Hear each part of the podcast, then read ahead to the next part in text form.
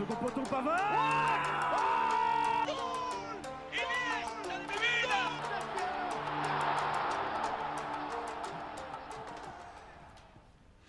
Bonjour et bienvenue dans En Première Intention, la résurrection de Lorenzo n'ayant toujours pas lieu. Je me coltine encore la présentation de son émission. À ma gauche, pour une fois, Dridi. Bonjour. Bonjour Dridi. Thomas. Bonjour. Et un super sub venu tout droit du Brésil. Jésus. non, pas Jésus, Max. salut Aurélien, salut à tous. Allez, c'est parti. On commence par les news.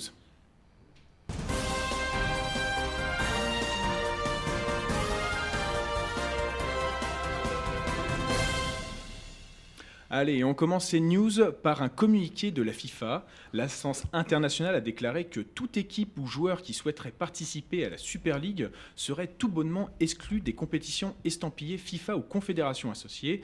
Qu'est-ce que vous pensez de cette déclaration? Est-ce que c'est euh, pour éviter que la Super League ne voit le jour ou simplement que la FIFA euh, imagine un jour euh, faire sa propre Super League? C'est pour négocier, tout simplement parce qu'ils n'ont pas le droit de le faire. Il me semble avoir vu ça, ils n'ont pas le droit de le faire, c'est impossible.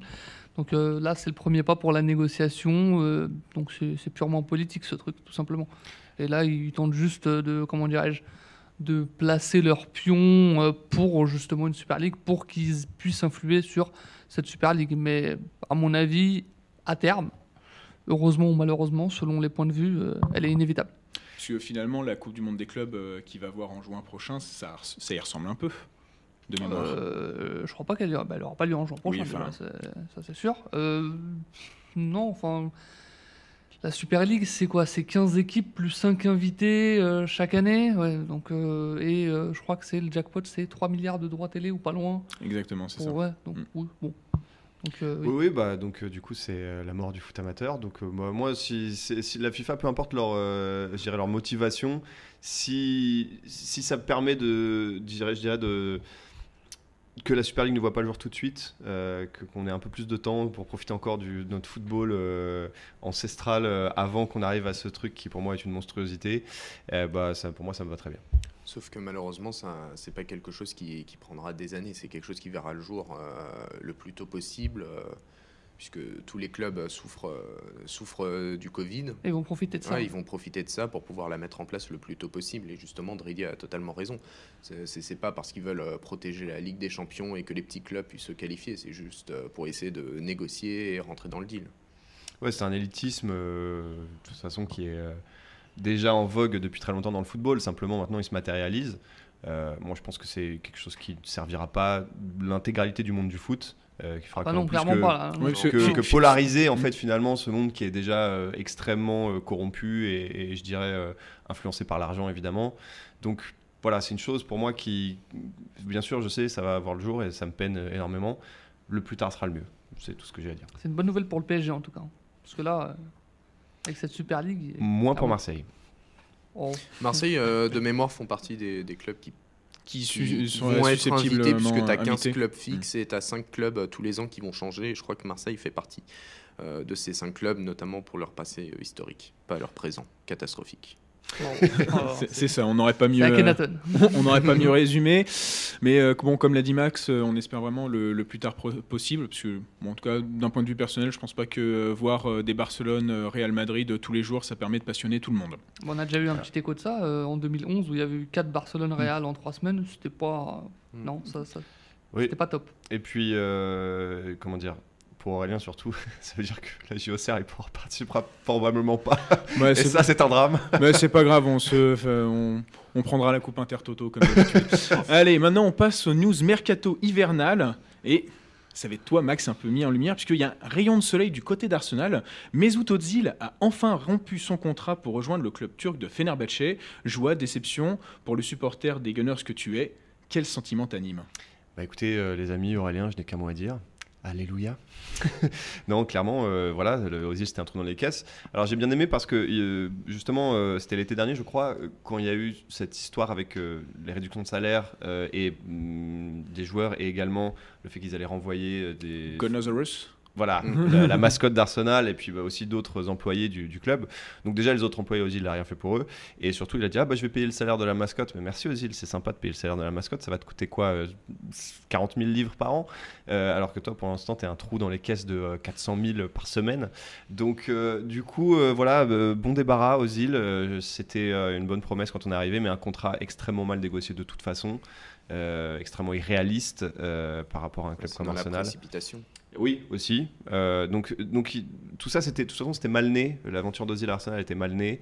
Et au bout d'un an et demi, on a déjà senti qu'il donnerait pas euh, tout ce qu'il avait à donner, que ce serait pas le joueur qu'on attendait. Et il a mis beaucoup trop de temps à partir. Donc, Ozil, bon, merci pour le peu de choses que tu as fait, mais surtout, euh, voilà. Ne reviens pas. Bon, bon vent. Voilà. Ouais, surtout quand tu vois les, les pistes qui sont évoquées, notamment euh, euh, à Arsenal. Oui, mais Haute-Garde, ça. enfin, Non, mais Haute-Garde, ça se fera pas, hein. Ça, ça- ça- Bah, ça sera- ça en sera un transfert Haute-Garde Non, ça Non. sera un prêt. Ah un oui, prêt. d'accord, Ensuite, oui. c'est Dav- c'est David Ornstein euh, qui en a parlé et c'est- c'est sûrement le journaliste anglais le, le mieux informé euh, en- Sur Arsenal. euh, sur Arsenal. Donc euh, voilà. Il Non, jouera pas. Moi, je te le dis parce que euh, surtout, euh, ça surtout serait comme parce que Ceballos. Ar- euh, Ar- Arteta, ce qui, l'intéresse le plus, c'est de développer les jeunes d'Arsenal qui sont déjà Mm. Arsenal. Et on a Emile euh, Smith Rowe qui est Mm. en train d'exploser complètement. Et lui, c'est vraiment bon. Il peut jouer sur le côté. Et moi, je pense que c'est vraiment un 10. Et c'est à ce poste-là qu'il faut vraiment qu'on l'utilise parce que là, là, il explose à ce poste-là et c'est un super super joueur. Donc euh, extrêmement élégant. Voilà, il a une, une, une façon de, de pousser le ballon, euh, une démarche euh, un poil nonchalante euh, qui n'est pas sans rappeler la démarche de Zizou. Je dis pas qu'il est Zizou, hein, attention. Mm. Non, On mais c'est. déformer, mais ça, ça- ça- ça- je dirais son, sa course et sa manière de, de, tout- de sa première touche de balle me rappelle un peu euh, Zizou. Après, il a d'autres qualités aussi, il se projette bien vers l'avant. Donc voilà, je pense que euh, le- la priorité Arsenal, c'est surtout de développer ces jeunes-là. Euh, Il y a aussi Edin Ketia, il y a bien sûr Bukayo Saka, Et- donc Et Inline euh, Miles? Euh, Maitland Nice. Maitland Ouais, Nice mais lui, Oui, c'est c'est pas pour le milieu de terrain. Lui. Non, lui, oui, vraiment au poste derrière droit. des jeunes euh, à, à développer. Ouais, ouais. Mais euh, il, il- il est plus si jeune déjà, Maitland Nice. Je crois qu'il a déjà que Il a 22, un truc comme ça. 23 ans, je crois. il Ah Bah, C'est encore jeune, c'est encore jeune, c'est juste qu'on a- hein. Oui, c'est ça, c'est qu'on est euh, un peu habitué, jeune euh, a changé. Mais je trouve Oui, que. Maitland Nice a, plus, euh, a montré plus de garantie à son âge qu'un mec comme Odegaard, par exemple. Ah ouais, mais Ah, c'était c'est un- non, mais c'est compliquée. euh, Haute-Garde, il a peut-être plus de talent que Maitland Nice, mais Maitland Nice, c'est un joueur, c'est un, un joueur à l'anglaise dont Arsenal a besoin. C'est un mec qui a quand même un minimum de caractère, qui a beaucoup d'impact, euh, qui est qui, en- qui est pas non plus maladroit avec le ballon. C'est le genre de joueur dont Arsenal a besoin. Je pense pas que Arsenal ait besoin d'un d'un autre Mesut Ozil euh, ou d'un Odegaard. William Saliba correspond aux critères. En défense, évidemment, mais. Oui. Bon. Mais bon, il a été reprêté euh, du côté de Nice. Et d'ailleurs, bon, allez, dans le même temps, il y a Socrates qui part également. Finalement, hein, dégraisse fort dans le nord de Londres. Et d'ailleurs, on reste toujours euh, en Angleterre où Jean-Philippe Mateta a été prêté avec option d'achat à Crystal Palace, l'attaquant espoir français arrivé en 2018 à Mayence, qui donc la Bundesliga est son club en position de relégable malgré un joli total de 10 pions en 17 apparitions cette saison. Il se murmure, se murmure que si l'ancien lyonnais dépasse les 15 titularisations, l'actuel 13e du championnat anglais devra s'acquitter d'une obligation d'achat de 15 millions. Le début d'une belle histoire pour Mateta, ou il va finir comme un ancien buteur français qui est arrivé euh, d'Allemagne? Je ne citerai pas de nom, c'est pas Mmh, ça te fait trop mal. Ça me fait trop mal. Bah, oui, oui, enfin, en fait, le problème, c'est que euh, il a su. Le championnat euh, allemand est vraiment un, championnat offensif. Et c'est justement pour ça que les attaquants euh, s'am- s'amusent un peu là-bas. En Angleterre, le problème, c'est que souvent, tu as des contextes particuliers. Et euh, quand tu prends Crystal Palace, par exemple, tu as Michi Batshuayi qui est prêté là-bas et qui, qui n'y Qui arrive ne joue pas beaucoup. Voilà. Et tu as Christian Benteke aussi Ouais. également. Donc euh, moi je pense pas que ce soit une bonne solution. Euh, J'ai du mal avec les, les- les- les attaquants dans les clubs intermédiaires anglais. Souvent c'est c'est- c'est vraiment ils, ils n'y arrivent pas. Il va c'est falloir qu'il que- va falloir qu'il s'adapte. Hein. 15, 15, ma- 15 titularisations. 15 titularisations, c'est. euh, En oui, je combien me- de matchs? 19 matchs? Bah, il y a, Oui, il y a 18 matchs euh, à jouer. Voilà, hein, Christian. euh, ad- adaptation express là. hein. Euh, Il va falloir qu'il s'adapte euh, s'il veut rester à Crystal Palace. Non, et puis surtout, euh, hein. il y a une chose aussi, c'est qu'on dont on parle pas beaucoup, mais euh, la première ligue, c'est même si c'est un championnat voilà où il y a beaucoup de verticalité, etc. Ça reste quand même euh, de la baston. quoi. Enfin, c'est-à-dire quand tu arrives, quand tu es attaquant de pointe et que tu joues en plus, si jamais en plus tu joues dans un système avec une seule pointe, euh, tu es vraiment dans la baston. Tu joues face à des défenseurs qui sont très physiques, qui ont beaucoup d'impact. Euh, et justement, dans le cas de dans le cas d'Alaire, euh, je suis pas sûr que ce soit un joueur qui soit vraiment fait pour l'impact. Je pense, je pense plus que c'est un joueur de déplacement euh, et qui va plus s'épanouir dans un, dans un championnat euh, comme l'Allemagne où tu as beaucoup de centres, as beaucoup, tu passes beaucoup par les ailes, où tu as plus d'espace, où tu peux, il, peut, il peut justement faire jouer sa science de déplacement. En Angleterre, ça joue aussi bien sûr, mais tu as aussi surtout beaucoup d'impact. Et je pense pas que Mateta soit vraiment le type de joueur qui aime ça. Donc bon, à voir. À voir, enfin, Il à a voir. besoin d'espace pour pouvoir prendre la profondeur. euh, voilà.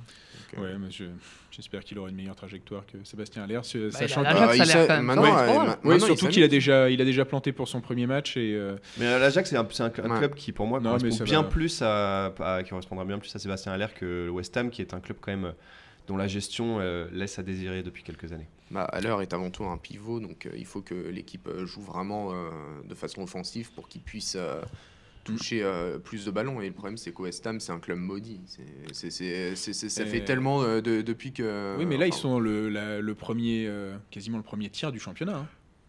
Ils Ouais. sont pas, ils sont Oui, pas oui, mauvais, mais euh, Cette au niveau année, des euh, attaquants, oui, mais au niveau des attaquants, euh, sur les 5-6 dernières oui, ça années, dépasse pas ça n'a les, jamais les- dépassé les les 10 10 buts. buts. On a, on a déjà parlé la semaine dernière. Ouais, Et en effet. Aller était le meilleur buteur du club la- l'année dernière avec 6 ou 7 buts. C'est beau. Mais bon, C'est beau. Le dernier à avoir dépassé 10 buts, c'est pas euh, Chicharito? Oui, je crois. Ouais, je crois. Ah mais ah je oui. crois que c'était. ça, remonte un peu. ça Ouais. commence à remonter. Mais en effet, et parce que j'aime choyer à peu près euh, tous mes, tous mes convives et mes invités, Milik est enfin à Marseille, Thomas. Le grand attaquant est arrivé pour 8 millions. Grand attaquant. Le grand attaquant, 8 millions, plus des bonus, un pourcentage à, leur- à la revente. Le Polonais va découvrir notre Ligue 1. Est-ce qu'il va également soigner les mots marseillais? Non, non, non, pas du tout. Tu peux pas soigner les mots marseillais parce qu'ils sont trop profonds. C'est c'est quelque chose qui est ancré depuis des années. Tu as notamment deux joueurs qui. qui, qui, qui, qui, Qui? qui- qui- Qui plombe qui plombent euh, voilà, euh, le, le moral euh, des Marseillais. Qui, quand tu vois Dimitri Payet qui ose critiquer le comportement de, des autres joueurs en disant qu'ils n'ont pas le niveau euh, pour jouer à l'OM, alors que lui est un intermittent du spectacle et qu'il peut jouer un mois, deux mois au grand maximum au haut niveau et ensuite il retombe dans ses travers. Donc euh, l'année dernière, on pouvait prendre en compte qu'il avait des difficultés. Enfin, Bah là aussi, on en fait, il n'y a, rien. En fait, non, non, avec Payet, il n'y a rien à prendre en compte. C'est- un joueur qui. Ah bah si, quand même. C'est une carrière, c'est une... non, puisque le problème c'est que c'est toute sa carrière, ça. C'est toute sa carrière de, de faire, euh, de faire deux faire des bons mois et d'ensuite arrêter. de- Ah, mais C'est il- à West Ham, il, il- a été très bon pendant un, un- un Il, est- certain il est temps. inconstant, mais c'est pas le problème de Marseille aujourd'hui. Pour, enfin, pour Bah, moi, le- c'est pas le problème de Marseille. Hein. Bah, Enfin, C'est pas le seul problème de Marseille. C'est pas le, seul principal, problème. à mon avis, le problème de Marseille, le de ce qu'on voit sur le terrain, il est sur le banc. C'est un symbole important Non, non, de c'est- Marseille. non, non, Ah, non, c'est- aussi, c'est aussi que tu as des latéraux. Donc le problème, c'est que le- l'effectif a été construit en dépit du- de tout bon sens euh, de, lors de l'arrivée de McCourt. C'est par exemple, pour la preuve, c'est que euh, Longoria vient de recruter le tout premier arrière droit depuis que McCourt est arrivé. Tu t'es coltiné Sakai que tu as récupéré gratuitement en Allemagne. Tu oui, as oui, mis Thomas. Bounassar. on- on- la Voilà, semaine dernière, on savait.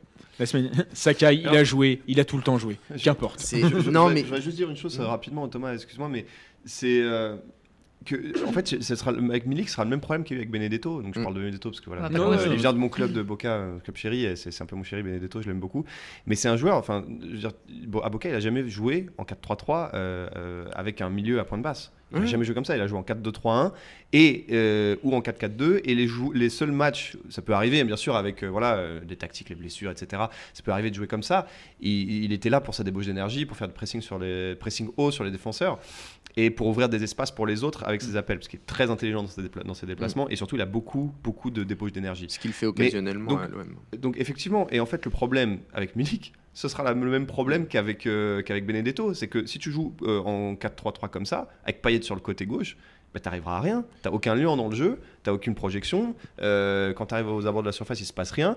Et euh, la meilleure chose que pourrait faire l'OM ou Villas-Boas maintenant, ce serait de passer en 4-4-2 avec Milik et Benedetto, et ça marcherait du tonnerre à mon avis. Ouais, sauf que le problème, c'est que il va sûrement rester avec son 4-3-3. Et le problème, c'est Oui. justement, tu dis qu'il n'y a pas de danger euh, dans la surface parce que justement, Benedetto est dans l'obligation depuis la saison dernière de redescendre pour pouvoir combler euh, le manque de créativité des milieux de terrain, puisque tu as Rongier qui était un très bon joueur à Nantes, mais qui a du mal à s'adapter souvent. Bien tu sûr. as un cap à passer et si tu le passes pas, bah, tu deviens médiocre. Et c'est le cas pour euh, Valentin Rongier qui a pourtant un état d'esprit euh, irréprochable.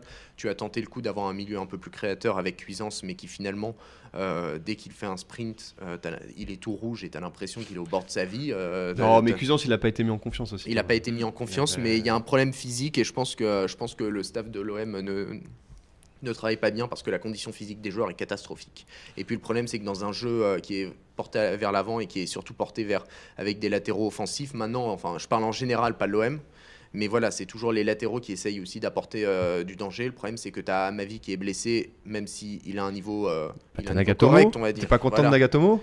Voilà, tu as Nagatomo qui ne sert à rien. et ensuite, tu as Hiroki Sakai qui est cuit. Donc, euh, par- on, on a vu ça face à, face à Nîmes. Voilà. Bon, les- en tout cas, les mots sont bien, sont bien présents à l'OM et c'est pas juste un grand attaquant qui va euh, tout, tout, Non, tout non. résoudre, Non, non. malheureusement. C'est Ouais, il, donc va la fin il va faire comme Balotelli, en fait. Il va, faire, il, il- il va débuter avec quelques bons. Quelques buts euh, sur Merci Thomas. C'est donc la fin de ces news mercato. Merci de ton analyse Thomas sur, euh, en tout cas sur Marseille, toujours assez pointu. Et on va donc passer aux news extraordinaires.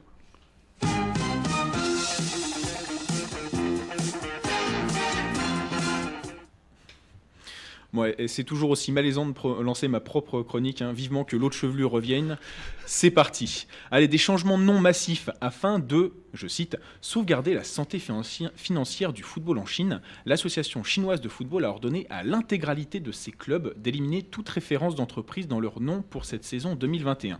Cela concerne tout de même 58 équipes, dont les Cador, Guangzhou Evergrande et le Shanghai SIPG.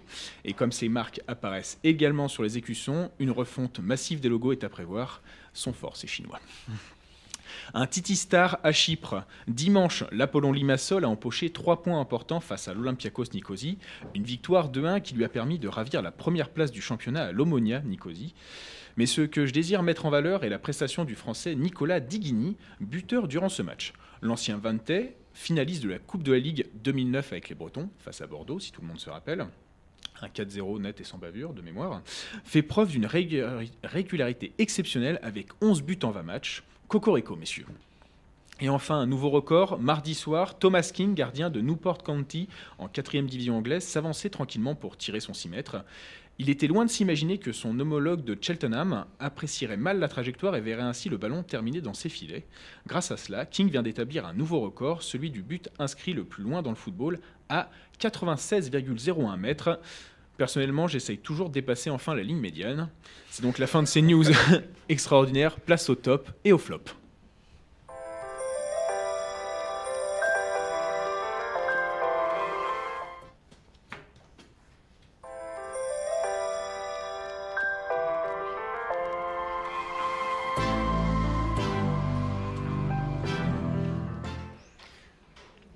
Dépasser la ligne médiane, il faut travailler tes obliques, euh, Aurélien. Ouais, je sais. Et les adducteurs, et les cuisses, et à peu près tout. Mais bon, c'est pas grave. Allez, les tops et les flops de ce qui s'est passé cette semaine. Et on va commencer par toi, Dridi, parce que si je commence par Thomas, il va encore euh, jacter tout le temps. Euh, oui, bah, tu, tu- sur quoi? Sur mon top Sur ton mon- top. euh, Sur mon top? Bah. Sur mon top, euh, je vais pas être très original vu ce qui s'est passé euh, ce week-end. Bah, c'est sur Zlatan Ibrahimovic qui a inscrit euh, 12, 12, ou 13, 12, 12 buts, buts. 12 buts en 8 matchs. C'est le deuxième meilleur buteur euh, à égalité avec Lukaku et Immobilier parce qu'il a disputé moins de matchs et pour ça qu'il Ouais. a la deuxième Et place. on est gentil de compter le huitième parce que le huitième c'est un quart d'heure euh, face au Torino de mémoire. Donc euh, on est très très gentil de le compter. Donc encore une fois Zlatan bah, qui, a, qui a permis à, à Milan de s'imposer et qui bah, permet au, Lino- au Milan de caracoler en tête, hein, toujours avec 43 points en 18 matchs, ce qui est pas mal, ce qui est même très très bien. Donc euh, ouais, c'est l'inarrêtable Zlatan avec euh, ce qui est le plus beau chez lui dans, dans- dans le match là qu'il a réalisé, c'est c'est pas c'est pas son, son penalty ni son deuxième but, c'est une magnifique passe qu'il a faite en, en première période, un contrôle et une passe comme ça fouettée du, du pied formidable à 39 ans, ouais 39 ans, Ouais, bientôt, 39 ans. bientôt 40, ouais, ouais, bah, il est encore euh, immense, c'est Oh là là, je- moi, moi j'adore Zlatan, donc personnellement je suis pas, je suis pas très objectif, même si bon, euh, personne ne l'est, mais euh, oui, pour moi c'est un grand grand top et bah, d'ailleurs ça va rejoindre le match du week-end tout à l'heure. Mm. Et euh, Ah, mais en plus, euh, si, si on peut ajouter, euh, il a été flashé à, je crois que c'est 32 ou 34 km/h pour un joueur de 39 ans, c'est pas mal, sachant que surtout qu'il est pas. Lukaku, lui, a été flashé contre la Juventus à 36, il me semble. Donc, Bah, euh, Surtout que Zlatan n'est pas réputé pour euh, sa vitesse, loin, loin de là. Donc c'est c'est un monstre, il revient de blessure, il claque deux buts. Oh, grande Iwa. C'est comme le bon vin, ça, il s'affine avec ça- le temps. vient avec le temps. Et euh, ils vont faire un super euh, duo avec Mario Mandzukic. J'ai- j'allais l'évoquer. Effectivement, ce sera les- le retour des Pépé Flingueurs après Pouget Pires à Metz dans les années, fin des années 90. Ouais, Non, ouais, c'est en plus pour, euh, pour 6 mois, donc euh, Mandzukic est vraiment. euh, voilà, il est là pour faire souffler aussi bien euh, Ibra que euh, pour le côté gauche, euh, il apporte de la profondeur. Ça va être, euh, ça va être intéressant de voir. Voir ce qu'il va apporter. Et Max, tu vas continuer à parler puisque ton top sort tout droit d'An- d'Angleterre. Effectivement, mon top, euh, les amis, c'est Leicester, bien sûr. Leicester, Leicester, encore Leicester, euh, troisième du championnat, à seulement un point de, de- des- équipes de tête, hein, ce qui sont Manchester United et Manchester City. C'est la troisième attaque de Première Ligue, la cinquième défense. Bon, on peut se dire, voilà, c'est pas extraordinaire, mais ce qui est euh, assez fort, c'est qu'ils sont sur sept matchs sans défaite, dont cinq victoires, et dans ces cinq victoires, quatre sans encaisser le moindre but. Donc ça, c'est assez fort aussi. Il y a eu ce match évidemment lundi, euh, c'était lundi dernier contre Chelsea, victoire 2-0 de Leicester, net sans bavure et euh, les Blues de Chelsea n'ont vraiment pas existé. Et bon, effectivement, Un doublé de Madison, c'est ça euh, exactement. Et, et c'est, non, alors il y a eu un but d'NDD, pardon. Ah oui, Euh, NDD et Madison. et un but de Madison. Et donc effectivement, il y a eu euh, ce match. Bon, évidemment, on sait que les Blues de Lampard sont pas forcément au mieux en ce moment, mais ils euh, sur ce match, ils n'ont pas existé pas parce qu'ils sont nuls, mais parce que Leicester les a complètement étouffés, réduits au silence. Euh, il y a du jeu direct, de l'intensité, de la projection, de l'impact, de la technique. On a un effectif qui est très bien construit du côté de Leicester, avec des joueurs qui se révèlent. hein. On, a, on pense, je pense à Justin, je pense à Fofana, bien sûr, c'est le Fofana qui est arrivé de, Saint-Etienne. Et puis il y a de l'expérience, bien sûr, euh, et Johnny Evans en défense, euh, le gardien Peter Schmeichel, euh. Marc. pardon. Ouais, justement. Oui, J'étais encore dans les années 90, c'est- justement, avec les pépés flingueurs. Casper Schmeichel, bien sûr, le fils de Peter. Jamie Vardy, bien sûr, Mark Albrighton. Et puis on a des joueurs qui confirment aussi, des joueurs qui ont du talent et qui confirment leur talent. Je pense à Tillmans, Madison, Barnes, Ndidi. Euh, des bons remplaçants. Je pense à José Pérez notamment. Donc voilà. Euh, bon, ils vont jouer effectivement Leicester, la, la Ligue Europa, ça va probablement leur prendre de l'énergie. Mais c'est une équipe qui est très bien construite, un manager qui est formidable, Brendan Rodgers, euh, qu'on a beaucoup sous-estimé en Angleterre après la fin de son aventure à Liverpool. Donc voilà, Leicester, c'est mon gros top de cette semaine et j'attends, avec impatience de voir ce qu'ils vont faire en deuxième partie de saison, puisque mes Gunners d'Arsenal vont probablement pas faire grand-chose de toute façon. Donc autant s'intéresser à Leicester. Réaliste et pragmatique, on passe avec toi Thomas.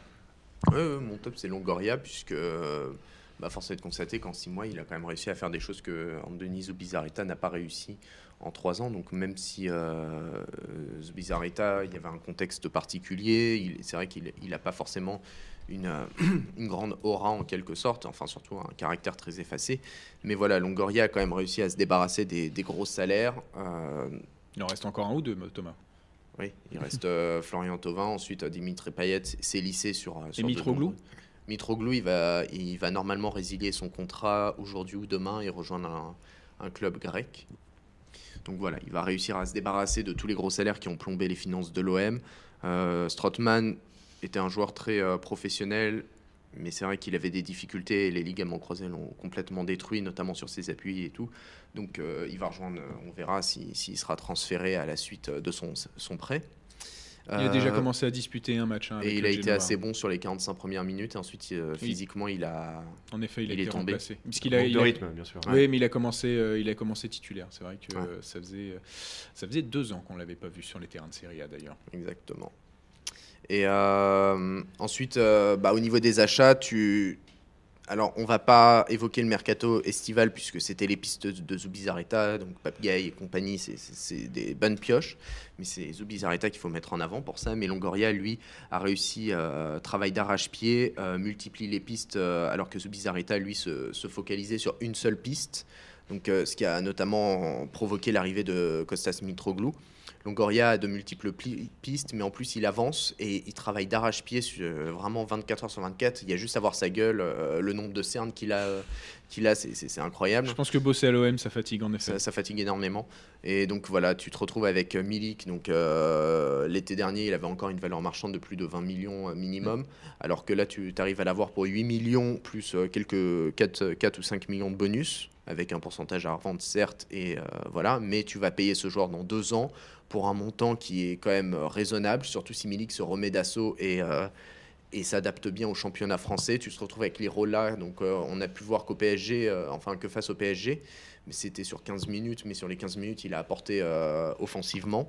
On verra sur les prochains matchs, puisqu'il n'a pas pu jouer euh, avant-hier, car c'était un match en retard face à Lens. Donc il n'était pas qualifié. Il n'était pas qualifié.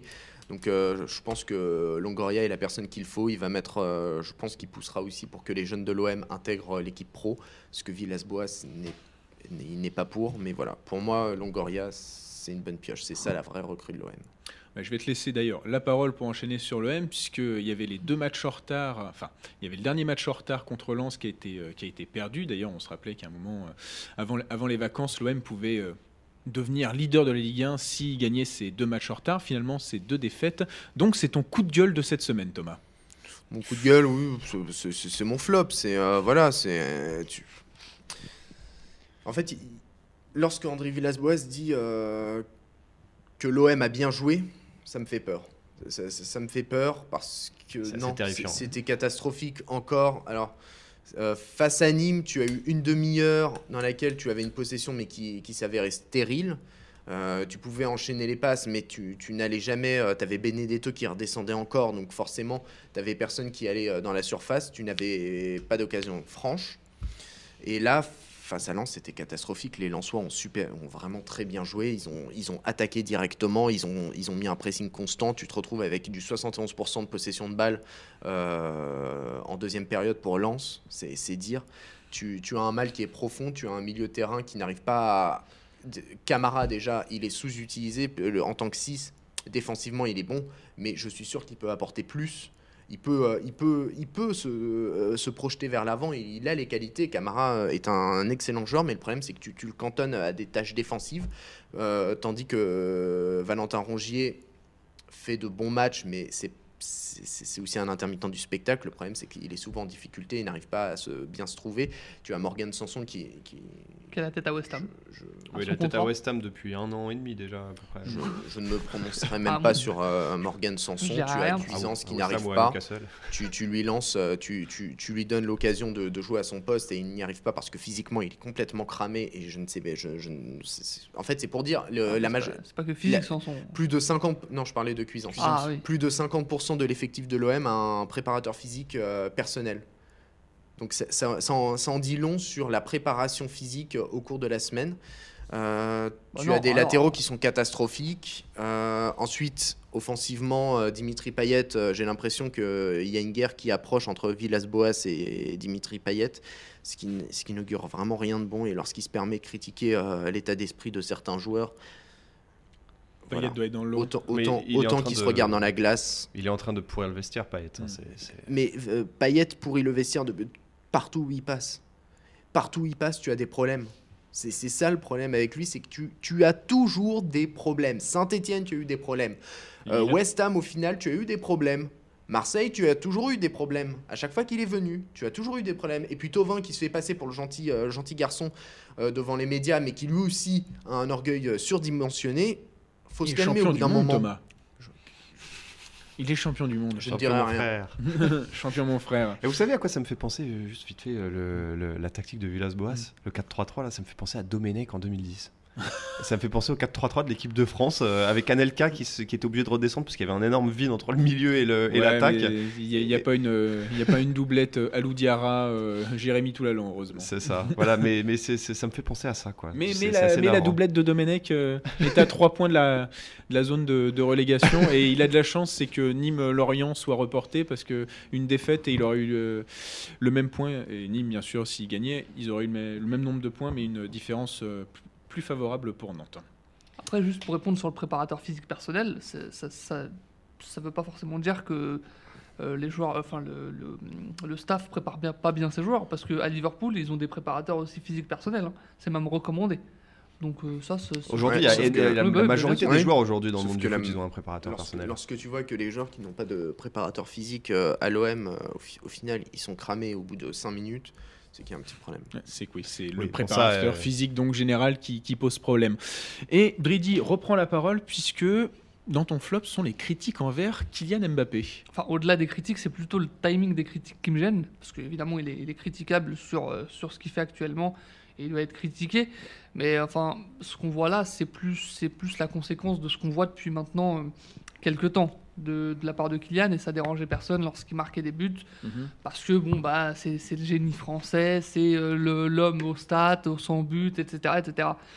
Après, moi, ce qui, ce qui me dérange, bah, ce sont ces, ces critiques maintenant qui viennent tout de suite euh, là, alors que finalement, ben, il y, avait quelques brides qui laissaient euh, Présagé. présager euh, ce qu'on ce qu'on voit aujourd'hui. Et là, enfin, encore il y, a, il y a un an, deux ans, Mbappé, il était quasiment, enfin je vais pas dire incriticable, mais c'était très très difficile de, de le critiquer ou de se faire entendre lorsqu'on qu'on le critiquait, évidemment. Donc moi c'est ça qui m'agace. Après pour lui, faut espérer vraiment qu'il se remette, euh, qu'il se remette au niveau physique déjà, mental également, parce qu'il avait évoqué cette euh, cette, comment cette, particu- cette saison particulière où il avait l'impression de, jouer le 46e match de la même saison, ou le 60e, je sais plus. Euh, donc, euh, faut- comme l'a dit Larquet, il faut qu'il se désintox- il faut qu'il désintoxifie son football. Ah, Je sais pas ce que ça veut dire, désintoxifier son, son, son, C'est Est-ce que c'est français déjà Ouais, non, c'est qu'il Oui, oui. critiquait le fait de, euh, de faire un bon nombre de passements de jambes et de passes derrière la jambe Oui, ah, mais euh, oui, oui. de ça- jouer plus ça- simplement, en Ça, oui, faut, faut- ça c'est impératif. Faut qu'il perde du muscle aussi. Pour moi, ça c'est. Enfin, je- bon, Qui malheureusement. perd du muscle. Ah oui, perde du muscle. Ah oui, il est beaucoup trop musclé, ça me. Oui, oui. Non, non, faut, faut qu'il perde impérativement pour retrouver justement l'agilité qu'il Mm. avait et l'explosivité. Même si, bon, bah, je pense pas, je pense pas qu'il le perdra. Est-ce que son problème à il Mbappé, c'est pas trop qu'il il veut être à la fois Cristiano Ronaldo, musclé, et Neymar, passement de jambes Bah oui, mais d'où le perte de muscle finalement. Mm, bah, parce que. il- Et enfin, simplicité, parce que voilà. ouais. Et il a pas les qualités de Neymar en plus. C'est ça. euh, Même sans. Enfin, est-ce qu'il n'y a pas justement cette influence de Neymar sur lui, tu vois? Non, moi je pense, je pense pas. Après, moi ce qui m'inquiète, c'est la déclaration de, de, de- de son, son père à Téléfoot. Où il dit euh, si on doit s'inquiéter pour lui, on va s'inquiéter pour beaucoup d'autres joueurs. J'ose espérer que c'est une communication. euh, et qu'il le recadre en- alors que en- normalement. Les euh, médias et qu'il le, qu'il le recadre bien, bien. Parce qu'en effet, on a toujours dit que le père de Mbappé euh, permettait de bien cadrer euh, bah, le génie français. oui, hein, oui, oui, mais rien, c'est quelqu'un de très, très. il a, il a quand même. Alors, c'est vrai qu'en se basant juste sur les, les- les stats et son explosion, c'est vrai mais- qu'on mais c'est ça. jamais- Enfin, jamais les, vu les ça. stats, les stats, elles- enfin, elles, veulent le, le truc du. euh, Non, je Ah, parle oh, pas des mais- 100 buts, je parle surtout, on va dire, des stats en équipe de France. Ouais mais, même, ouais, mais même ça, parce que c'est- c'est c'est les statistiques qu'on ramène. Au même âge, Messi avait ça. Eh, mais, âge, Messi, il jouait pas. Ah oui, bah, non, non, c'est normal. euh, Au même âge, Messi, il était au Barça. euh, C'était un peu plus compliqué, surtout que son rôle au PSG, il est assez pervers finalement pour un joueur de, de cet âge-là, parce que il arrive à 19 ans au PSG, il arrive à 19 ans, c'était le numéro 2. Messi, à 19 ans, euh, je crois qu'il avait encore le numéro 19 sur le maillot, un truc Et comme c'est le remplaçant de Il y Dewey. avait. ouais, ouais, voilà, Ouais, mais c'est ça, ouais. t'a- T'avais Eto'o, t'avais Ronaldinho, t'avais même Julie, t'avais Deco, de Déco, mémoire, t'avais Iniesta, t'avais truc, t'avais tout ça. Lui, il vient au PSG, bah, il- en plus, bon, bah, il, a, enfin, il a le malheur, il a le bonheur évidemment de gagner la Coupe du Monde. Donc ce qui fait que ça renforce son statut, ce qui fait qu'il y, a- il y a moins de marge entre lui et Neymar. Hmm. Donc c'est- tout à fait normal. Mais est-ce qu'il faut- vraiment s'inquiéter, C'est ma question Non, parce non, que. non, mais que- s'inquiéter, euh, s'inquiéter, je, pense que c'est un joueur énorme, il n'y a, pas de doute à avoir là-dessus. Mais euh, s'in- s'inquiéter pour moi, deux choses. La, la première, c'est sa musculation, il est vraiment beaucoup trop musclé. Faut qu'il faut qu'il perde, faut qu'il Mm. perde en muscle.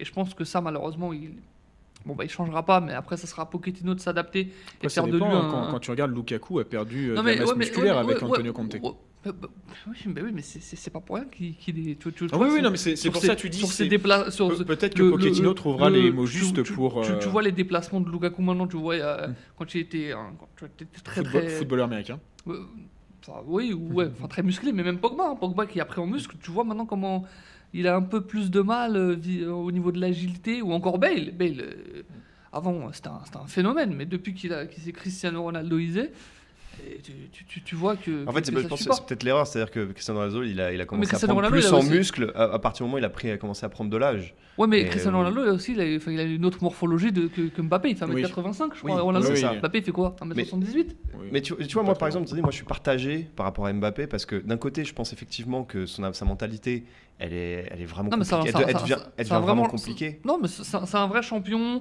et C'est un tra- c'est un- après, non, après, attends, après, laisse-moi a- finir, laisse-moi finir. Je pense que sa mentalité, elle a sa dizaine dans le sens où il, il- il- je pense qu'il la raconte un peu trop, tu vois, sur le terrain. Il veut trop, euh, il veut, il veut trop être au centre de tout, etc. Il est encore jeune, mais en même temps, c'est, enfin, je veux dire, ils sont très, très, très peu les joueurs qui arrivent à avoir 10 ans de carrière complètement linéaire. Et, et- et- et je veux dire, euh, Mbappé, si on y pense, il est encore très jeune. C'est normal qu'il y ait Ah des bah oui. moments, il y a des moments où.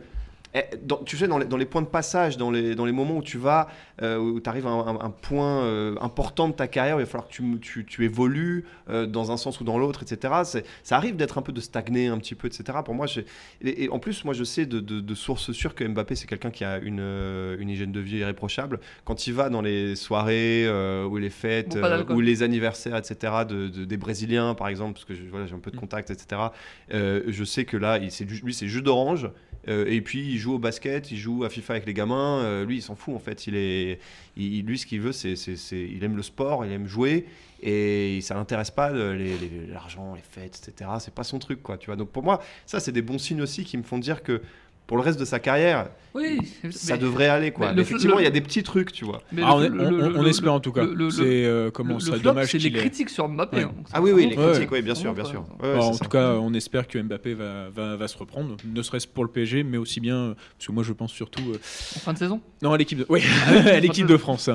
Et on va profiter de ton joli euh, polo, mon cher euh, Max, puisque tu veux nous parler du Sao Paulo FC. Oui, alors ça c'est mon Dans flop, euh, bien sûr, c'est mon flop de la semaine. Alors bon, j'ai quand même mis le maillot pour honorer, euh, voilà, ma- je le dis, hein, mon beau-frère qui me l'a offert et qui est lui supporter, donc euh, il doit être au bout de sa vie euh, ce matin. Mais effectivement, flop de Sao Paulo. Donc Sao Paulo, bon, rapidement, hein, je sais que c'est un peu exotique et le- tout le monde ne suit pas exactement te- Le Brasileirão. régulièrement le, voilà, le Brasileirão, championnat brésilien. Sao Paulo, ça fait une éternité qu'ils n'ont pas gagné. Et ils étaient premiers donc euh, depuis euh, le mois de novembre, depuis début novembre, ils étaient premiers et avec un jeu formidable, avec un entraîneur qui s'appelle Diniz, euh, qui, euh, qui prône un jeu vraiment de passe où on repasse, ça, repasse par l'arrière, ça joue très très bien. Euh, Il y, a eu d'ailleurs une, confrontation de style dans le championnat brésilien entre l'Atlético Mineiro, qui est entraîné par Jorge Sampaoli, avec un jeu très vertical, très rapide vers l'avant, etc. Et le jeu de Sao Paulo qui est plutôt très posé, mais qui, par des combinaisons de passes et des déplacements, arrive à, à déstabiliser toutes les défenses. Sao Paulo, eh bien, qui est en train de perdre complètement ses moyens. Euh, sur les quatre derniers matchs, euh, c'est trois défaites et un nul, euh, dont euh, avec beaucoup de buts encaissés, et notamment, c'est mon flop de la semaine, cette défaite à domicile face à l'Internacional Porto Alegre. 5 buts à 1, la pire défaite de l'histoire de Sao Paulo à domicile dans son stade du Morumbi. Euh, ils étaient complètement apathiques, complètement résignés, les joueurs de, de Diniz. Euh, ils étaient donc, comme je disais, voilà, ils avaient, euh, en- il y a 4 journées, ils avaient 9 points d'avance sur leur adversaire du soir, de, de mercredi soir, donc l'Inter. deux de retour. Et maintenant, Deux- ils- deux de le- retard, je veux dire. deux de retard, l'Inter a pris la tête. Donc voilà, il reste encore 8 matchs de championnat, euh, 7 matchs, pardon. Rien n'est joué encore, évidemment, mais Sao Paulo, ils vont devoir se remettre dans le, dedans très rapidement s'ils ne veulent pas perdre ce titre qu'ils espèrent, que tous les supporters espèrent depuis vraiment des années. Euh, Rapidement, pour que vous ayez un peu de contexte, les joueurs, l'effectif de Sao Paulo, hein, parce que voilà, on a tendance à pas connaître. Bon, pour les non connus, on a évidemment Daniel Alves, Daniel Alves qui joue là-bas, qui maintenant est milieu de terrain. Oui, il, il a- je vois souvent ça. Il m'a passé. Il, a même le numéro 10 sur le dos. hein, Oui, euh, mais effectivement, il surnage. Enfin, techniquement, ce joueur, il est extraordinaire. Il a 36 ans. Ce qu'il fait là-bas, c'est incroyable. Il y a du coup Juan Fran, euh, l'arrière droit espagnol, qui joue au poste d'arrière droit. Et on a aussi euh, Hernanes, bien sûr, hein, D'accord, qui euh, est là. Lazial et Inter. Pour lui, il joue un peu moins. il ah, est plus et remplaçant. Ah, Nerazzurri, voilà. Oui, c'est ça. il est remplaçant, il joue un peu moins, il est blessé en ce moment. Et après, sinon, les joueurs un peu, les noms un peu à suivre, ça peut être intéressant. On a euh, l'attaquant euh, Lucian, qui est euh, le meilleur buteur de l'équipe et qui est vraiment un joueur à suivre. Euh, on a Gabriel Sara, qui est un ailier. Luan, un milieu de terrain. Qui a 26-27 ans. À peu il, près, parle, il ouais. parle, Luan, à un moment, Le- on parlait Luan, des espoirs. absolument. Qui, a, absolument. mais qui a jamais traversé finalement. euh, Il a eu un peu de mal effectivement dans, cette, euh, dans ce moment où il y avait des attentes autour de lui, mais là il est en train d'arriver, de revenir à un niveau vraiment excellent.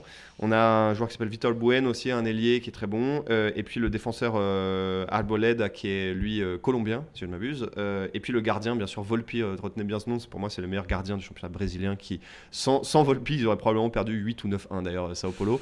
Donc voilà, mon flop de la semaine c'est Sao Paulo qui était vraiment dans une voie royale pour remporter le titre et qui maintenant va devoir euh, cravacher de nouveau. C'est dommage, mais j'espère pour tous les supporters de Sao Paulo qui attendent ce type depuis longtemps, qui pourront célébrer quelque chose euh, à la fin de l'année.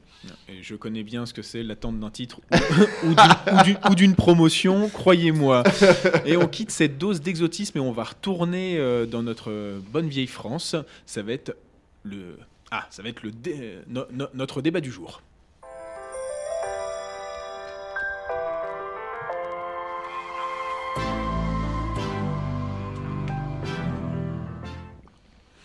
Et oui, messieurs, le 13 mars prochain, des élections auront lieu au sein de la Fédération française de football pour élire leur futur président. Actuellement, trois candidats sont officiellement déclarés, et donc je garde mes notes parce qu'il y a beaucoup de choses à dire. Donc il y a Noël Legrette, le président sortant, qui commence, euh, si on reste poli, à avoir des casseroles au cul.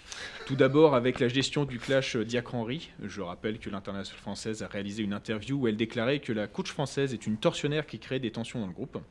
Mais surtout, et c'est sûrement le plus grave, des affaires de pédophilie cachée qui mettent en cause un ancien éducateur et une ancienne internationale française. Ensuite, nous avons Frédéric Thiriez, qui est l'ancien président de la Ligue de football professionnel, qui dit vouloir tout baser sur le football amateur, mais n'avait pas hésité à empêcher l'USNAC de monter en Ligue 2. Par, ailleurs, la LFP a d'ailleurs été reconnue coupable et a dû dédommager le club ariégeois de 2000 euros, qui en espérant 40 millions. hein. D'ailleurs, il ne lâche toujours pas le mor- morceau avec le LAP, car il a déclaré que le club n'avait pas de stade lors de leur montée en Ligue 2, alors que le Toulouse Olympique avait proposé Ernest Vallon et le TFC avait proposé le Stadium. Et enfin, un de nos candidats préférés ici, je dis ça avec euh, beaucoup d'ironie, Michel Moulin, condamné à 6 mois de prison avec sursis pour des matchs truqués avec Nîmes et qui veut apprendre à Didier Deschamps comment gérer un groupe. Voilà. Et surtout, qui est le fondateur euh, du e-sport, qui est parfois l'équivalent euh, sur des infos, l'équivalent de ici Paris euh, pour ceux qui connaissent. Donc voilà, comme vous le comprenez, nous assistons plutôt à la bataille du moins pire et derrière, il y a toujours cette baisse de licenciés. Bon, quel candidat a, a votre préférence? Mais surtout, est-ce qu'il manque pas un autre candidat dans cette liste que je viens de dire? Michel Platini. D'accord, explique-toi. Ah moi, moi, enfin, j'aurais adoré le voir euh, à la tête de la Fédération française de football. Ça aurait été un déclassement pour lui, évidemment, parce qu'il était à l'UFA, il aspirait à être à, à la FIFA. Mais je pense qu'il nous faut euh, quelqu'un déjà qui connaît le foot. Qui aime a- les valises qui- Je vais rien dire là-dessus. Qui aime les dîners mondains Eh ben, mais tu, tu rigoles Mais il faut, il, il faut, il faut quelqu'un, un minimum politique. Et le seul politique bah, qu'on a actuellement, là, de, parmi les, les présents, c'est Noël Le Graët. Et Luis Fernandez, il avait pas commencé une liste Non, mais Luis Fernandez, il a, Luis Fernandez, il, il- enfin, il a tout basé euh, le football au footballeur. Ouais. Et honnêtement, euh, vu ce qui a été fait par les footballeurs euh, à, à divers postes, rien ne nous dit que ça aurait été mieux si- s'il y avait eu des footballeurs. Pas loin même de penser le contraire. Mais en fait, j'ai l'impression que sur ce débat, on va plutôt être euh, un peu tous d'accord pour dire qu'il n'y a pas, il y en a vraiment pas un qui est forcément mieux que l'autre. Euh, après, effectivement, euh, Moulin, euh, ça, il y a quelque chose qui me dérange. C'est avec lui, c'est bon déjà les, les personnalités dont il s'entoure. euh, out- outre le fait que les, les footballeurs dont il s'entoure, sont- voilà, c'est pas forcément euh, des lumières. Euh. D'ailleurs, tu peux témoigner au Brésil, euh, un certain président était entouré de pas mal de footballeurs et pourtant c'est un gros confini. Euh, bah, je pense que tu es même très gentil en disant ça, Aurélien. Euh, alors, effectivement, par contre, euh, bon, euh, moi j'adorais le joueur, hein, mais Fabien Barthez, c'est pas non plus le mec le plus intelligent qu'on ait eu enfin, en 98. Euh, et pardon, hein, Fabien, de le dire, mais si tu nous écoutes, si tu nous regardes. Mais voilà, et, puis il y y avait aussi des, gens qui n'ont rien à voir avec le foot. David Douillet. David Douillet. Le, le judoka politique, Euh, qu'est-ce qu'il vient faire dans la liste de Moulin Qu'est-ce qu'on qu'est-ce qu'on a besoin de David euh, Douillet à la Fédération française de football? À un moment, il faut arrêter. Pour les nouvelles tactiques euh, pour les entraîneurs français. Oui, c'est ça, voilà. Tout bétonné, ça. Exact, oui, ouais, pour mettre le bus, peut-être que ouais, c'est ça. Euh, il en fait à peu près le poids. Et donc euh, Max Moisini aussi, euh, donc, euh, qui est un ancien euh, président C'est de... du Stade français. Ah, c'est le président du Stade français C'est l'anci- euh, Non, l'ancien, il me semble. L'ancien président Oui, du Stade Stade français, français, tout à fait. Donc, donc le rugby, voilà, merci. Et grâce à lui, il y a eu les dieux du stade. D'accord, bon, bah, pareil, bah, parfait, exactement. Rugby, Bah, du coup, la. FFF, ça va, ça va être tout le monde se met à poil maintenant, c'est parfait. Déjà qu'il y a des problèmes euh, de pédophilie et aussi des problèmes euh, de harcèlement sexuel au sein de la Fédé. D'ailleurs, c'est quelque chose que tu n'as pas noté sous le grès. Euh, donc euh, voilà, ça, ça, ça va pas du tout. Euh, mais en, en même temps, donc Moulin, moi je l'aime pas. Mais euh, après, il y a Le Gray, il a 79 ans.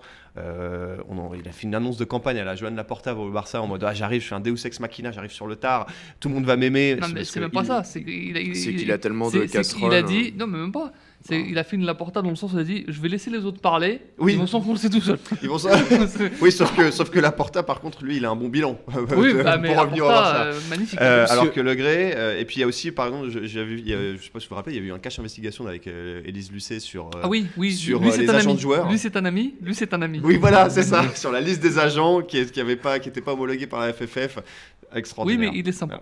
Ah, il est sympa, merci. Il est breton. Ouais. Ouais, c'est ça. Formidable. Mais est-ce qu'il manquerait pas, par exemple, euh, Arsène Wenger ou, euh, Non, non, ou euh, non, par non, exemple, non, non, Ma- non. Marc Keller? Ah, pourquoi pas Ouais, Marc bonne Keller, idée, euh, ça, je c'est dis oui. Marc Leller, je dis oui. C'est quelqu'un qui a su Euh, euh, ressusciter un club, euh, quelqu'un qui a la tête sur les épaules et qui en plus ne traîne pas dans toutes les magouilles qui, pu- qui, qui existent dans le foot français. C'est une personne qui, qui a la tête posée. ouais. Non, que- Wenger, il voudrait pas venir de toute façon parce que lui, il est très content de son travail à la FIFA. Oui. Il, Donc, il est euh, beaucoup axé euh, nouvelles technologies. Oui. Euh, J'avais lu, euh, je crois que c'est son interview sur, euh, sur SoFoot ou, euh, ou ailleurs. À la sortie mais- de son livre, d'ailleurs. il, ouais, ouais, oui. il, est- il aime beaucoup euh, ce côté, euh, ce côté nouvelle technologie. Mais ouais, je pensais à, Ma- à Mark Keller, bah, qui est voilà la, la, la résurrection. euh, c'est- moi, je frôle pas la résurrection apparemment. la résurrection de Strasbourg, euh, qui est quasiment, euh, fi- n'était pas amateur, mais qui est. euh, bah, si, Non, on et, la restauration de Strasbourg qui s'est faite énormément par le contact avec le monde amateur. Ouais. Et Voilà. notamment, euh, il y avait aussi, ils avaient euh, initié un partenariat avec une académie de football euh, qui est sur la région parisienne qui donnait une chance, euh, académie seconde chance, euh, Ah qui oui, donnait euh, une seconde chance à tous les jeunes footballeurs africains qui étaient venus en France euh, pour soi-disant passer des tests avec des clubs professionnels, qui en fait s'étaient fait arnaquer par des faux agents. Et bien, euh, tous ces jeunes joueurs, grâce à cette euh, académie, de l'espoir, euh, avaient pu passer des tests, faire des matchs amicaux contre les U18 de, de- Strasbourg. Et Strasbourg s'était engagé dans ce genre de, projets, dans ce genre de projets euh, aussi qui sont euh, très euh, sociaux finalement. Et et c'est pour ça que effectivement Mark Keller, c'est lui qui était à la base de tout ça, c'est lui qui était sur les terrains pour regarder les matchs, euh, avec- pour recruter des jeunes joueurs amateurs. Euh, lui, ce serait, ce serait un- un très- une très belle chose. Finalement, le seul qui a proposé euh, des euh, comment, euh, qui, a, qui a- qui a joué quasiment en carte sur table, c'est euh, Frédéric Thierry ouais, Frédéric Thierry, qui a parlé d'une exonération, exonération des charges et injection de 40 millions euh, via un PGE pour sauver le foot amateur. Mais il y a surtout c'est la seule chose euh, qui, est, appréciable parce qu'il faut qu'on évoque ça, c'est qu'actuellement il y a 1,8 million de licenciés. Auparavant, on avait 2,2 millions. Et il aimerait bien que dans 10 ans, il y ait 4 millions. Et avec, euh, dont 1 million de filles.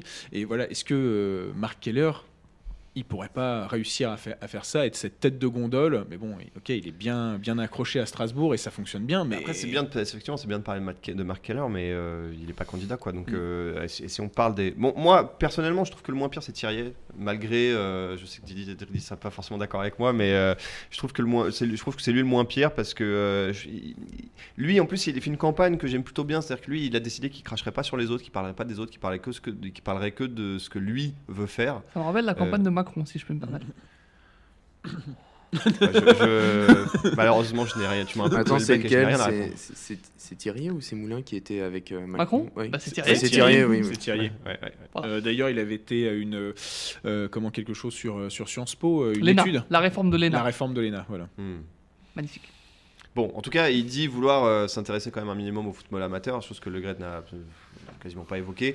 Et euh, par rapport à Moulin, euh, moi j'ai du mal à croire que, voilà, lui il dit oui, moi j'ai. Ah, Bernard Squarcini sur les terrains amateurs. euh, Ouais, ouais, non, mais. euh, Bah, euh, bah ouais, mais parce qu'on se plaint de- du manque de communication, là, le renseignement, ça peut c'est être ça. mal. hein. Ouais, mais, mais Moulin dit oui, moi j'ai euh, travaillé, euh, dans une interview, je sais plus, au Parisien, je crois, il disait oui, moi j'ai traversé toute la France, la France je la connais par cœur, euh, j'ai eu 250 PME, euh, etc. Ah bah, J'ai ouais, fond- j'ai fondé Paris Vendu, j'ai fondé le Disport, oui. ce- Et il parle de toutes ses expériences euh, au sein de, euh, du PSG, de, Monaco. du Red Star, du.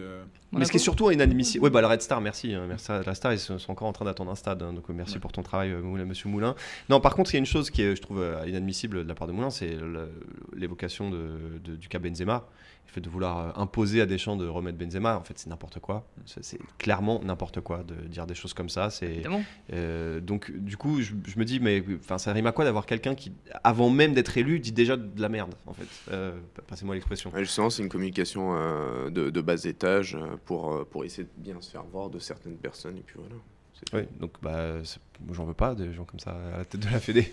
S'il recueille ne, ne serait-ce qu'un vote, oh là là, Ah, aura- j'aimerais connaître l'identité de la personne qui a voté. ah, il, aura, il aura sûrement un vote. Mais en tout cas, voilà, c'est c'est vrai que c'est un peu le. Non, Parce qu'il y a 100 Ça- personnes qui votent, hein. Pas, enfin, C'est 100 c'est 100 ou 200 Ah, de mémoire, il y en a 100. Il me semble avoir vu 100, ou bon, voire moins, ou un petit peu plus, mais c'est pas énormément. Je crois que c'est un vote à main levée, même. hein. Bon, bah c'est bon, on peut dire Bah, que Noël Le Gret euh, va être élu parce que tout le monde aura peur euh, de, de, de l'ancien maire socialiste de, de, de, de Guingamp. Mais en effet, voilà, c'est c'est un peu euh, vers quoi tourne ce débat c'est que euh, là, on est un peu vers euh, le moins pire et pour le moment, le moins pire, euh, Et en tout cas, l'avenir est pas très radieux, quoi. c'est ça. Ouais. J'espère que le football amateur Après, quand même, euh, enfin, va Le s'en Gret, sortir. malgré, évidemment, il y, a y ce que tu as évoqué. Il faut voir comment il reprend euh, l'équipe de France et la fédération.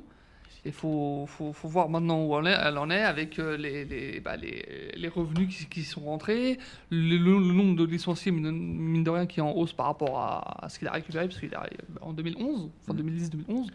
C'était pas, pas top, donc il faut, faut voir aussi d'où il part, même si évidemment il y a, il y a des problèmes que tu as évoqués Mm. lorsque tu as présenté ça, mais bah, moi de penser que c'est pas avec Moulin et Thierry que ça va s'arranger. Non, non, et puis enfin, surtout le, le football amateur, c'est pour moi c'est vraiment le, le- le sujet principal de cette élection parce que euh, dans Bah, s'il tout meurt, ce marasme, il y a, plus de, il y a plus Bah, y a club plus professionnel quoi. Bah, Non, mais- ouais, hein. c'est ça. Et, et- et dans tout ce marasme de, soci- de sociétal et mondial qu'on vit avec cette pandémie, le grand oublié de tout ça, c'est vraiment le foot amateur. Et je veux dire, quand on voit aujourd'hui qu'il y a des clubs qui, qui sont en National 2, qui sont en National 3, où tu as des contrats fédéraux, c'est-à-dire qui sont des joueurs qui sont quasiment professionnels, en tout cas qui vivent comme des professionnels, qui s'entraînent quasiment comme des professionnels, qui ont une hygiène de vie de professionnels, qui travaillent pas à côté, euh, qui sont pas autorisés à s'entraîner, alors que c'est National 2, quand même là où il y a les, enfin, là où il y a les Ils ont réserves, etc. pour la Coupe de France. Et enfin, je veux dire, c'est extraordinaire. Tu as des clubs maintenant qui jouent en R1, en R2, qui vont jouer contre des National 3, National 2, sans s'être entraînés.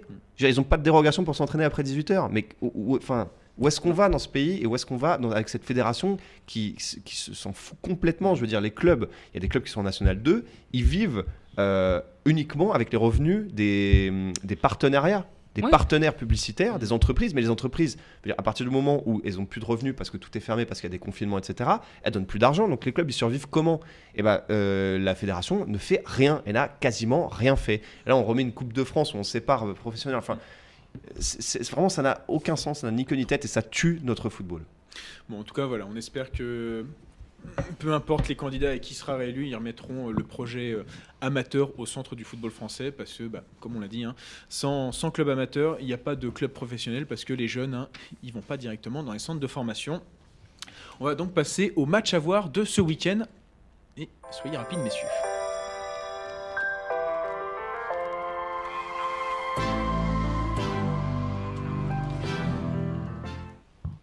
Et on va faire une petite exception avec toi, Max, puisque c'est pas un match à voir ce week-end, mais ce sera le 30 janvier, si j'ai bien compris, et ce sera encore de l'exotisme.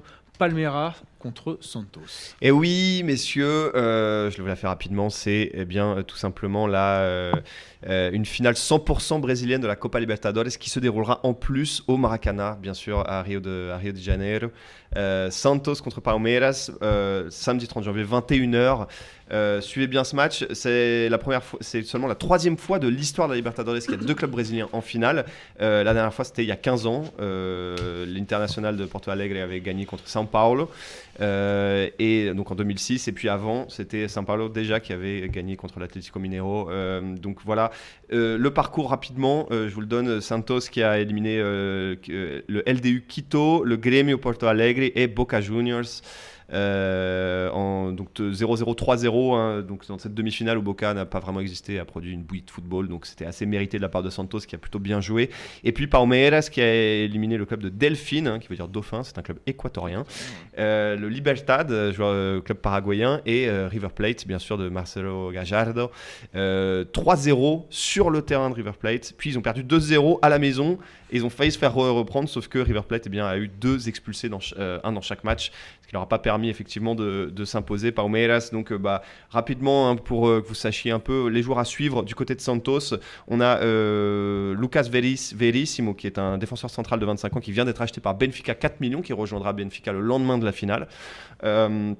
On a euh, effectivement aussi un meneur de jeu vénézuélien qui s'appelle Soteldo, qui a 23 ans, et Marinho, qui est un joueur de 30 ans, qui est pourtant un des meilleurs joueurs, un ailier de Santos, euh, qui a beaucoup bourlingué. Et puis bien sûr la pépite, euh, la dernière pépite de, Santos qui s'appelle Caio Jorge. Il a 18 ans, il a une clause à 50 millions dans son contrat.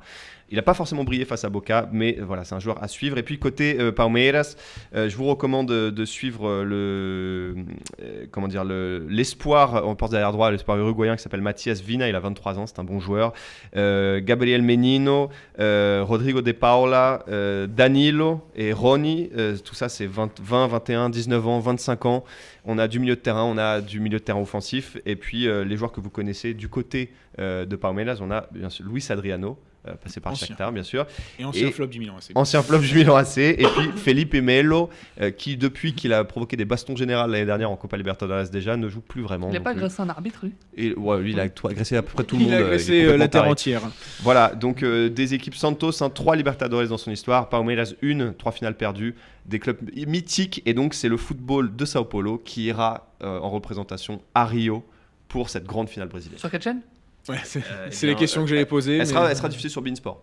Ah, Ah, magnifique. Bah voilà. Beansport diffuse toujours les, les, les finales Les de finales. Ah bah, parfait. Et on file avec toi, Thomas, avec un derby. Oui, oui, euh, justement, il y a Saint-Etienne qui va affronter Lyon. Donc Saint-Etienne qui est dans une situation catastrophique euh, bah, de- de- depuis, leur, euh, depuis la victoire face à Marseille. euh, c'est- une dégringolade constante.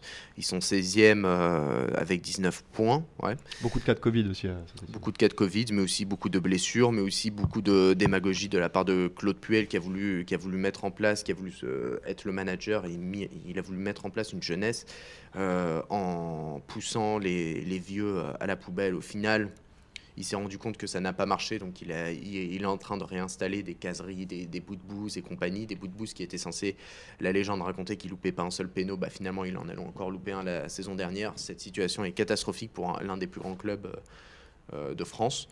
Euh, ensuite, Lyon, eux, euh, depuis qu'ils ont. Depuis novembre approximativement, euh, Rudy Garcia a su trouver la bonne formule. On sait très bien que Rudy Garcia, sur une saison, peut faire quelque chose d'intéressant, mais c'est sur le long terme que c'est problématique. Olas l'a bien compris et euh, il quittera le club à la fin de la saison. Mais pour l'instant, il y a quelque chose qui s'est mis en place, euh, notamment avec le milieu de terrain, avec. Paqueta. avec Paqueta, justement, oui, qui est arrivé, qui a transformé le milieu de terrain. Tu as du Guimarães, tu as, des joueurs qui ont vraiment du ballon. Et au final, c'est assez intéressant, malgré leur défaite face à Metz, euh, grâce, à, grâce au grand, Boulaya. Mais euh, qui- sur- surtout, ce que j'ai remarqué, c'est qu'Anthony Lopez a fait une mauvaise sortie depuis qu'il n'arrive pas à Ouais. défoncer tous les joueurs lorsqu'il sort. Oui, oui, de- depuis, euh, depuis que ça a été mis euh, en avant, c'était quelque chose de très récurrent au cours des dernières années, mais ça a vraiment été mis en avant dans les grands médias. Il a dû s'expliquer, et depuis, il a beaucoup plus de mal là-dessus. euh, C'est- donc, ça m'a surpris hein, sur le but de Boulaya. C'est pour ça que j'en parle. euh. Oui, oui, c'est- quelque chose, euh, peut-être que... il, il marque ce temps d'arrêt qui est. euh, tu, tu le vois, il sort, temps d'arrêt et. Hmm. Ce On a toujours dit qu'il fallait protéger les gardiens, mais, mais effectivement, il y a beaucoup trop de gardiens à cause de cette pro- protection qui se croient un peu au-dessus des, des lois, on va dire. C'est- Je, suis, je reste partagé. hein. On a joué tous les deux en poste de gardien de temps en Ouais. temps. On sait très bien ce qu'il faut Je me faire. rappellerai toujours de. Ce qu'il faut euh, faire, c'est-à-dire Harald Schumacher. Bah non non mais on est euh, Oui, oui. Sur, sur les corners on est euh, il y a des tactiques qui sont assez assez moches hein, envers les envers les gardiens. Et ça tombe bien que tu me lances le débat Dridi puisque tu vas reprendre la parole Oui. et tu vas parler d'un comment c'est pas un derby puisque c'est pas dans la même dans la même région un- mais c'est un- c'est c'est un choc de Serie mais A. euh, mais, euh, c'est- deux villes assez assez proches hein, quand même. Ouais. C'est un choc de Serie A cette saison. C'est le premier qui affronte le cinquième, le Milan qui affronte l'Atalanta à Bergame. Ça fait trois semaines de suite que je parle de Serie A, quand même. Ouais, à noter. mais Donc, c'est- bah, ça fait deux semaines de suite que j'ai obligé de me coltiner la présentation aussi. Ah hein. oui, J'avais pas vu le lien. Bon, bien vu. Mais tu, Bah, tu vois, t'as perdu un chevelu, t'en as gagné un autre. Ouais, ouais. Bon, on va aller très vite. C'est le premier contre le cinquième, l'Atalanta, qui est invaincu depuis euh, novembre, fin novembre de mémoire, et qui euh, reste sur deux matchs nuls. Bon, c'est c'est- bon, ok, d'accord, très bien Thomas, merci. Euh, bah, c'est juste le match, bah, c'est sur Bein Sport, c'est demain, après-midi à 18h de, de mémoire. C'est un match à ne pas manquer. Je vous ai bien conseillé sur euh, Juvinter et sur euh, et sur un autre match il y a deux semaines dont je me rappelle même déjà plus. Ouais, Thibault Leplat avait raison. On consomme du football, mais on oublie tout le football. Donc euh, oui, c'est le match que je vous conseille, Atalanta bilan, et il faut que je fasse très vite. Donc euh, voilà, à toi Aurélien. Eh ben voilà, bah merci euh, Dridi. Et on va passer au quiz où malheureusement nous allons perdre Thomas à cause d'impératifs. Il est là. euh, juste là. Oui, on le voit, on le voit là, en train de à se côté de ton épaule. voilà. Allez, Ah, on, euh, passe, on passe au quiz pour, pour bravo, éviter les moments. Bravo euh, Blue Cat, hein. Allez. Générique s'il vous plaît. Oh magnifique. Quelle sortie grandiose. C'est vraiment un génie. Allez messieurs, ce sera donc un face-à-face. Ah. Je retire la feuille de max pour éviter toute, euh, toute note. Je rappelle donc une suite de clubs Toujours pas dans l'ordre euh, Chronologique. chronologique. J'espère que. euh, J'enlève la veste. Voilà, Max Ah, enlève j'enlève la Fais voir les pectoraux. Ouais, Allez. J'ai cherché longtemps. Voilà, et en plus, euh, voilà. Et donc, on va commencer. C'est parti. Vous êtes tous les deux prêts, messieurs Un face à face. euh, Sachant que Max, tu dois te racheter. Je te rappelle que tu as perdu contre Thomas. Je sais, je suis très stressé. Allez, on commence par. Attends, juste précise, tu, tu vas préciser si c'est un joueur retraité ou non? Non. Oh non, merde. c'est- Oh je, je- je vais voir. Peut-être qu'au bout du cinquième, euh, cinquième ou sixième club, si euh, vous trouvez rien, j'hésiterai, mais non. Non. Pas dans l'ordre chronologique. alors. Pas dans l'ordre chronologique. Et on commence avec l'AS Roma. Ouais, bon. Ouais. Personne va se mouiller. Enchaîne, enchaîne, enchaîne. Euh, Parma. Non. Gervinho. Non, Biabiani. non plus. Ah. Il a pas joué. euh, Oui, mais parce que il a tellement fait de club que je me dis. C'est non, il a, il a bien fait Parme. C'est Mm. là où il se révèle un peu. Euh, Flamengo. AS Roma, Parme, Flamengo. Maicon? Dommage. Parme, pas Parme. ah, Allez, je dis le quatrième club. Attends, quand, quand est-ce que je pourrais revenir? Faut- Bah, faut- quand, quand Max, euh, là c'est au quatrième club si Max. euh, Mais moi je propose un truc, faut, faut mettre genre un chrono de 10 secondes parce que bah, quand- alors, AS Roma, Parma, Flamengo, Internazionale euh, di Milano.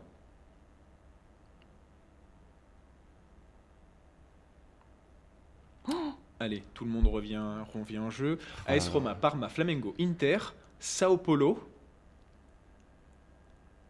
Allez, petit indice, c'est un buteur. Oh, ça m'a ça m'a complètement bloqué le buteur parce que c'est pas lui que je pensais. AS AS Roma, Rome. Parma, Flamengo.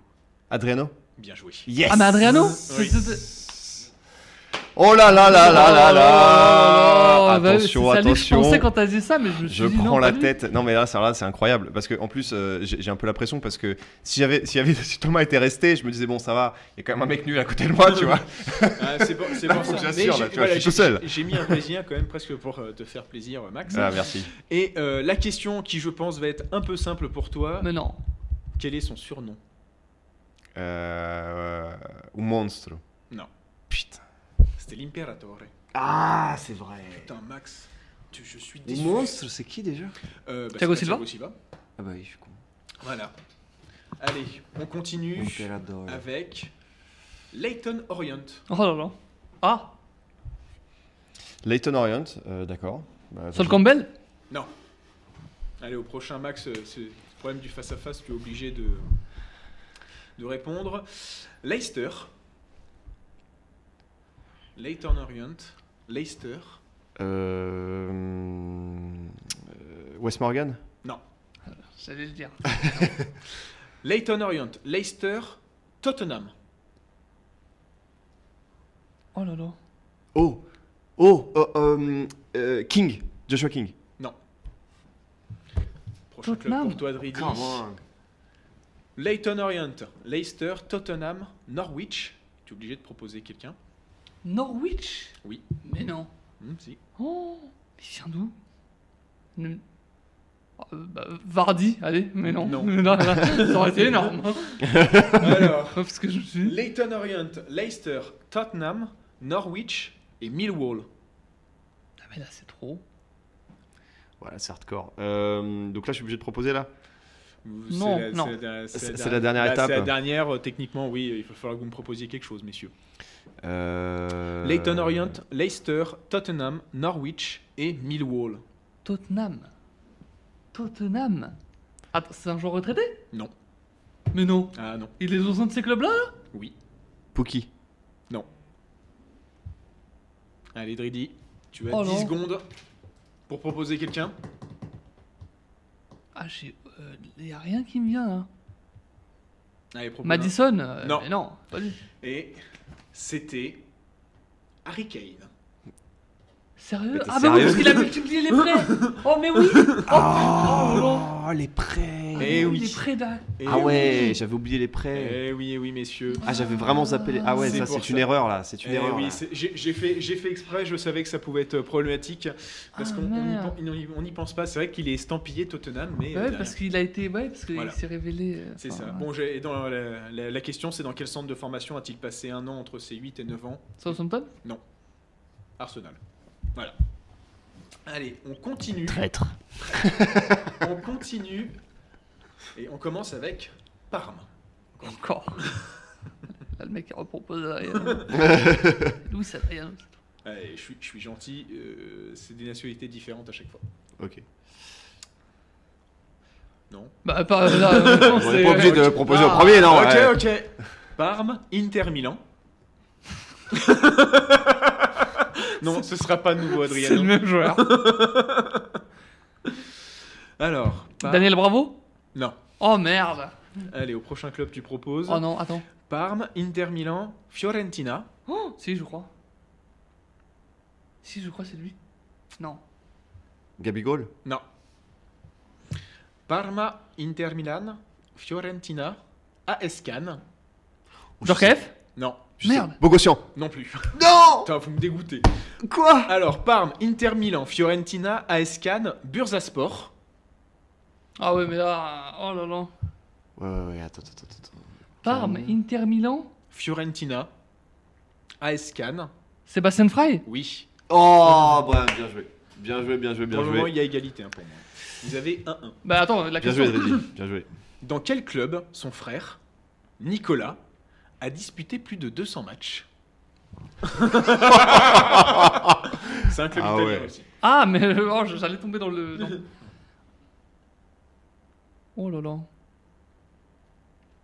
Oh là là. Sassuolo. Euh, la Spezia? Non, c'était le Chievo Verona. Eh oui. Et attention, tel le problème, c'est que j'ai pas prévu de joueurs pour vous départager. Tiens. Euh, Dernière question là? dernière question. Oh merde. Alors, on commence avec l'AS Monaco, On enchaîne. Twente, ah. Tottenham. AS Monaco, Twente, Tottenham. Chadli Oui. Ah, salaud J'allais dire, West- Jean- West j'allais- Brom- j'allais dire Jean-Kevin Nkoudou. Non. West Bromwich Albion, Apeldoorn, RSC Anderlecht, Istanbul, Basaksehir. Voilà. Ouais, je pense à, la- à West Brom, je l'aurais trouvé, je pense. Voilà. Mais avant, je. Et la question, pourquoi a-t-il décidé de tourner le dos à la fédération ma- marocaine alors qu'il avait disputé un match Nasser Chadli?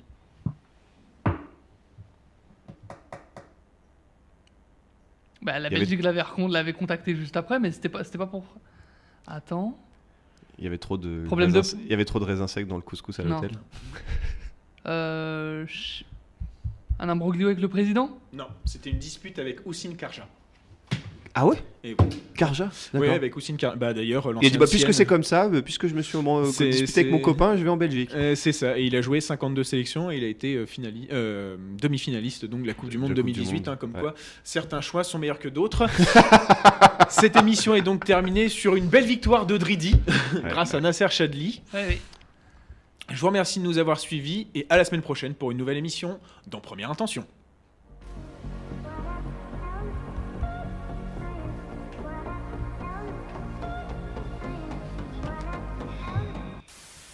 Second poteau Pavard